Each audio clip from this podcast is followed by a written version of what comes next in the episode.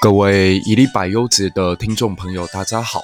你现在所收听的是一历百忧解第三十二集。我们今天要继续聊《红楼梦》的故事，同时这也是我们第一阶段解读《红楼梦》的完结篇——贾瑞之死。如果你也喜欢这个系列的话，希望把它分享给更多的朋友知道。同时，别忘了到 Apple Podcast 上面给我们五颗星的推荐，让更多的朋友。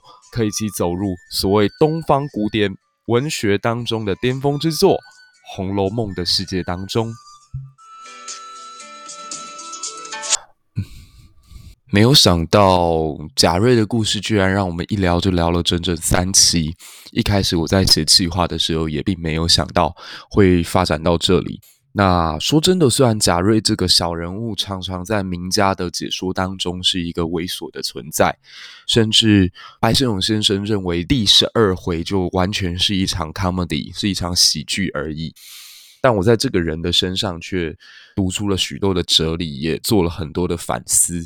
可能因为自己也是一个教育工作者的关系，我在看待自己学生的时候，常常会有一种怜悯。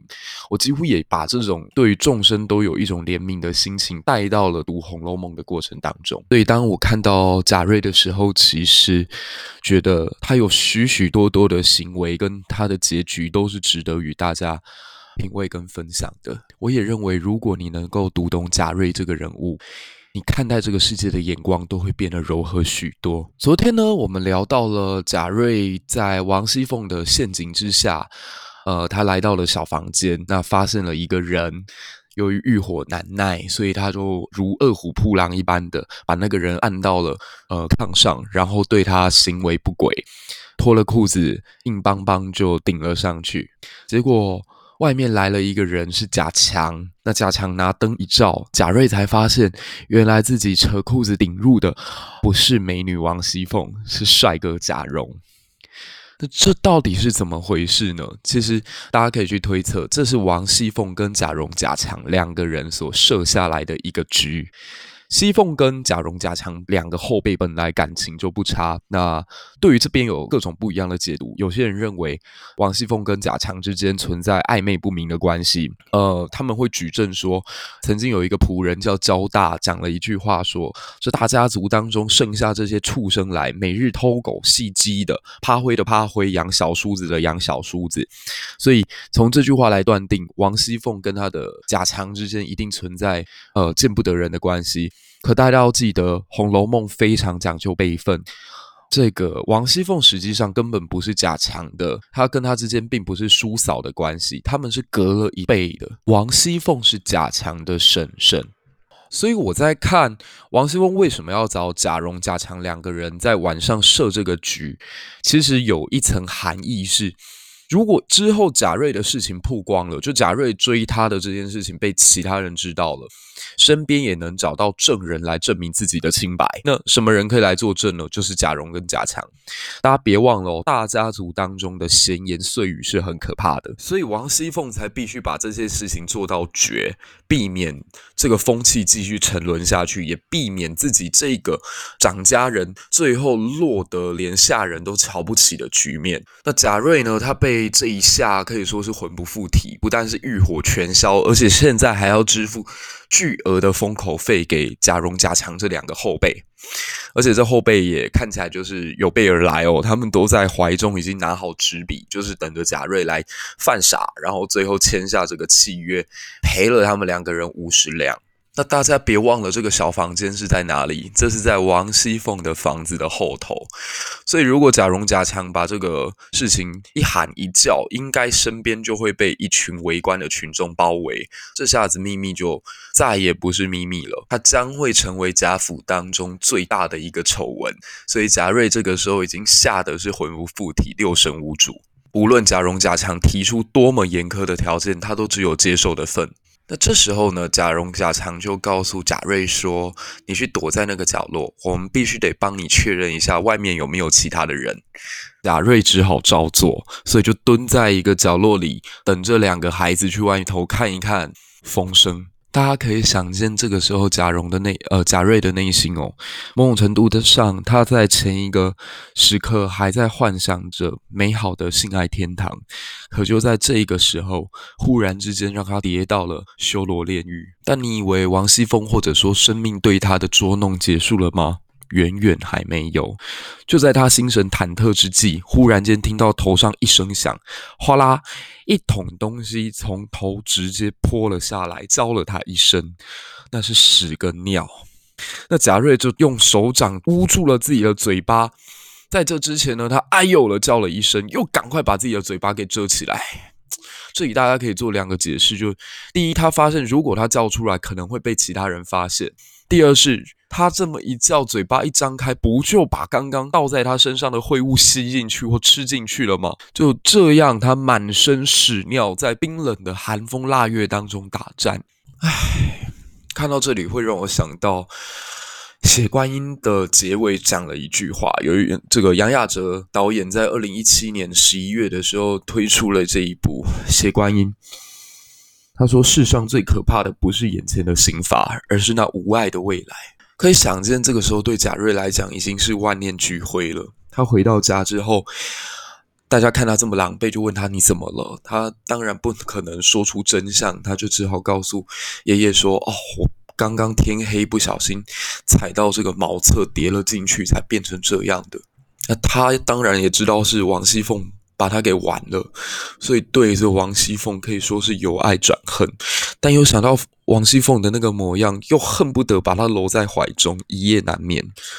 有的时候，你都会怀疑说，爱到深处的时候，那到底是什么样的一个状态？你难以解释说，爱到最深的时候是一种情，还是一种恨？佛经上常讲，人生当中有七种苦痛，分别是贪嗔痴、怨憎会。爱别离与求不得，而且这七种苦痛它不是各自独立的，而是当你遇到其中某一个点的时候，它会循环，像是索命一般不断的煎熬你，直到人的一生当中某一个部分完完全全死去。我觉得贾瑞就沉浸在这当中，他的爱现在得不到任何的解脱，那他非常的痛恨王熙凤，但这个痛恨同时也代表着他对他难以忘怀。所以本质上，爱跟恨是一样的。有一句话说，爱的反面不是恨，而是冷漠。你要真正对一个人无感，那才是爱的反面。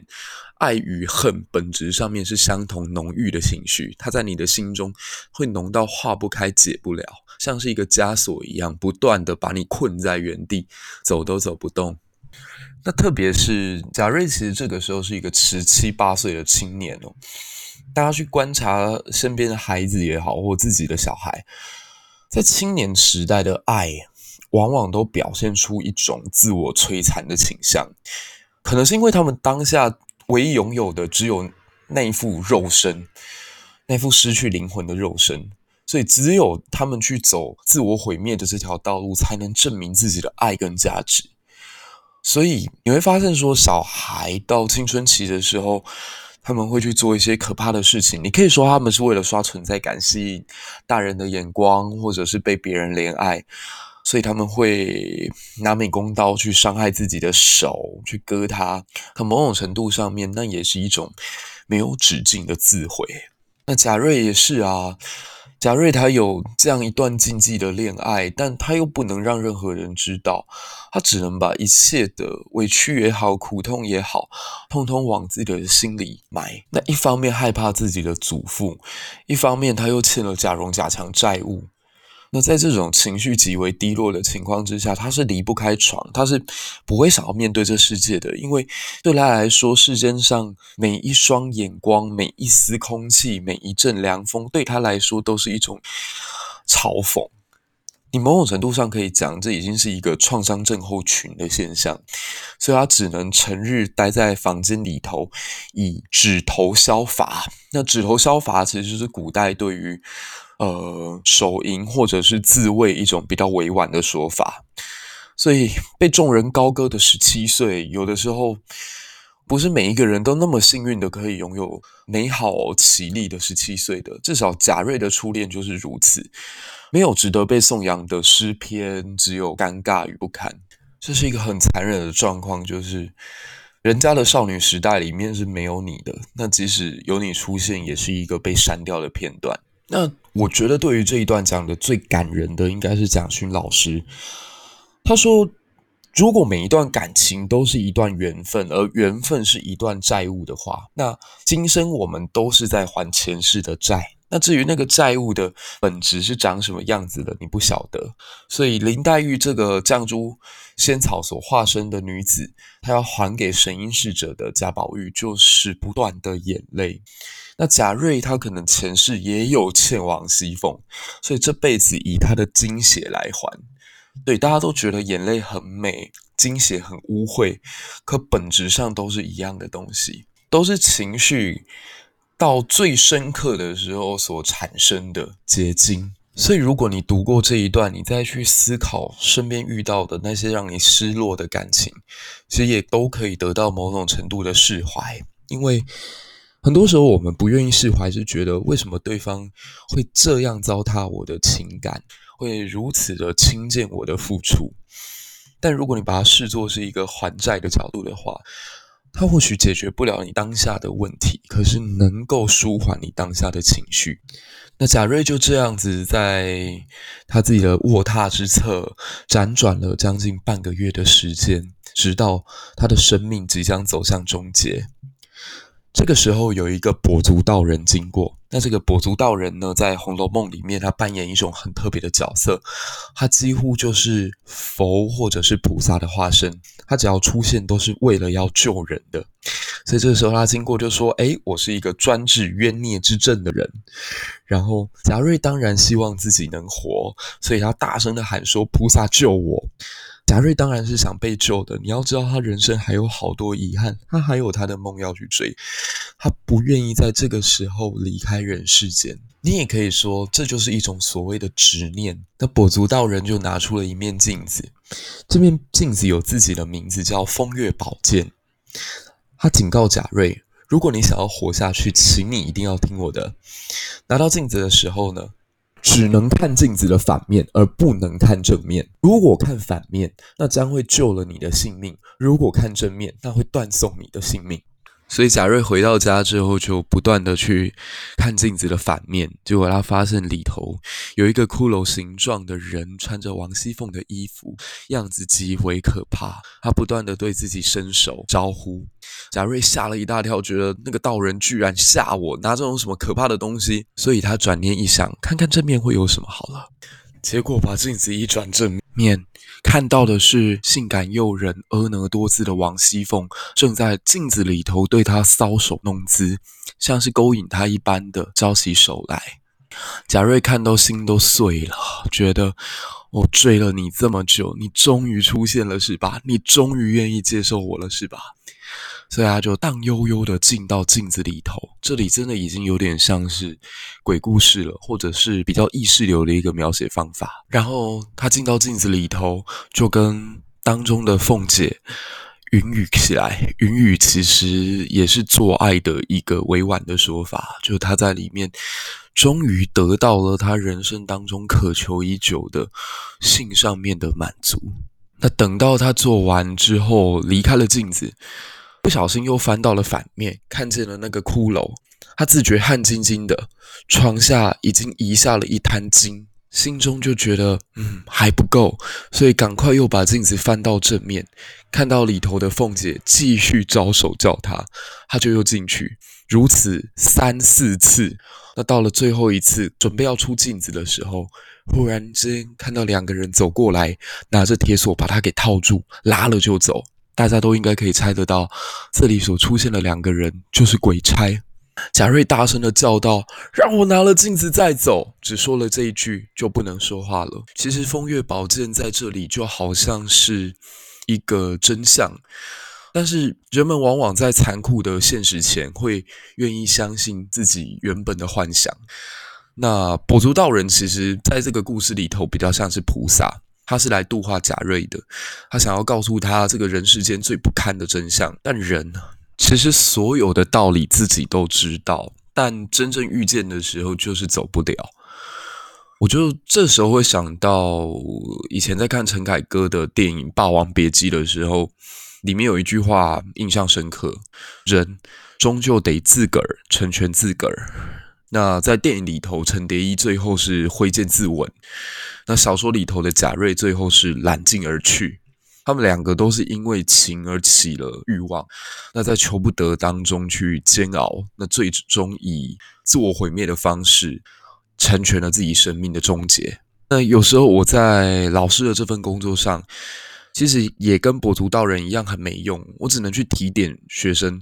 那或许有的时候去把话说得很重，就像《风月剑》里头那副骷髅一样，非常的难看。可你为了要救他的生命，你有的时候必须要把那个真相给讲出来。人世间其实很难遇到一个愿意告诉你真相的人。可最终生命他自己要走向何方，其实也不是我能妄图去改变的。毕竟我们可能连自己的生命都不曾拯救过，又如何去挽回其他生灵在这个世界上的苦修？只是我一直在想，如果贾瑞在他用这么痛苦的方法离开世间之前，有一个人去给他一个拥抱，有一个人去陪他说说话，有一个人带他出去走一走，去看看这个世上还有这么多的远方，还有这么广阔的天地，那会不会最后结局是不会走上这么糟糕的悲剧里头？也是一个很大很大的冲击耶，就是。很多读者可能会说：“没有啊，王熙凤一开始就说要整死贾瑞了。”我觉得并没有，就王熙凤其实她做的事情，大家想想看哦，她最糟糕、最糟糕就是把那一盆屎尿浇在他身上，骗他在穿堂等一夜，以及找了贾蓉、贾强两个人来捉弄他，就这样子。过分是过分，但其实有到罪不可赦吗？他真的做了这些事情之后，就会让一个人死掉吗？这搞不好也不是王熙凤的初衷啊！大家要知道，其实王熙凤她之后曾经在第十五回里头提到，她不信因私报应。那这句话其实可以两面解读，就第一个是她真的不信鬼神，她真的对于宗教的东西她没有任何的信仰。可另外一个角度来看，你会特别去提，不就代表他一直在你的心中留下阴影吗？我认为王熙凤其实，在贾瑞事件之后，心中是有愧的。可这没办法，人有人各自的造化，所以我自己常常觉得自己也很矛盾哦。就是我一方面会用最冷而真实的面孔去。试着教那群十六岁的小孩成长，但那个成长的代价很大，所以看到他们在听完真话之后，我永远不会忘记说有一个女生跟我说，也会有这么残忍的时候。但我觉得有的时候，你必须要让自己坚强，让必须给自己的善良有一点点底线，你不能让自己的付出这么的没有止境。人生当中最怕的就是彼此之间付出的落差产生的距离感。当你给予对方是你的全部，而对方只回馈你百分之四五十的时候，你的内心当中会无比的受伤。可人生里头又有什么关系是公平到你付出五十，我也付出五十的？所以往往所有的情爱煎熬就在这个落差当中。我会叫他们试着去不要把对方看得这么重，甚至转移自己的焦点。把自己的功课、把自己的社团摆在更前面一点的位置，不要让所有的青春生涯都付出在一段爱情当中。但我也知道这件事情知易行难，甚至有时候我自己都深陷其中。呃，曾经有一个孩子，他现在跟我关系好到像是自己的弟弟一样，我就非常舍不得他。曾经为了一段他付出五年的感情，然后最终被对方折磨的，一下分分，一下合合，然后他整段内心当中都在翻搅，都在折磨，都在煎熬，长达将近半年的时间，一直看不到尽头。然后我也只能在旁边干着急，因为我知道他在那个阶段是他自己的修行，我没有办法去做到任何的改变。也曾经有一个女孩，我觉得她各种美好，但是当她感情走到困境的时候，她来办公室找我，然后不轻不重的讲了一些话，试图反而是她要安慰我说她没事，她很好。但在离开办公室前，我看到她的背影，我深深为她感觉到不舍。回家骑着摩托车的过程当中，我哭了好几回，哭到。旁边等红灯的时候被骑士催了好几下，你你在哭什么？嗯，所以很多人每次聊完《红楼梦》都会说自己最喜欢谁，最讨厌谁。嗯，在我看来，其实无论你是贾瑞，你是贾蓉，你是贾强，还是你是王熙凤，还是薛宝钗，其实他们都需要一个拥抱，他们都需要我们付出更多的爱去关怀他们。嗯，俄罗斯有一位作家叫肖斯塔科维奇，他说。人在干净的时候，大家都喜欢；可我们最缺乏的时候，是自己在很肮脏的时候，还有人愿意爱我们。我觉得这句话很深刻，特别是映照在贾瑞这个篇章当中。没有想到，我们贾瑞真的就整整聊了三期。那可能是因为我在他身上看到了很多东西。嗯，我也很想要再紧紧的拥抱一下每一个受过伤的灵魂，在自己可行的范围之内。那也希望曾经被我教导过的孩子们，你们现在都可以过得好。我是认真的，看到你们在痛苦的时候，我也觉得很难过。特别是你们到了大学，很多时候是孤单的。那不要忘了，还有这里，还有我在。这就是我们这一期的一粒百忧解。谢谢大家的收听，也希望我们下期再见。拜拜。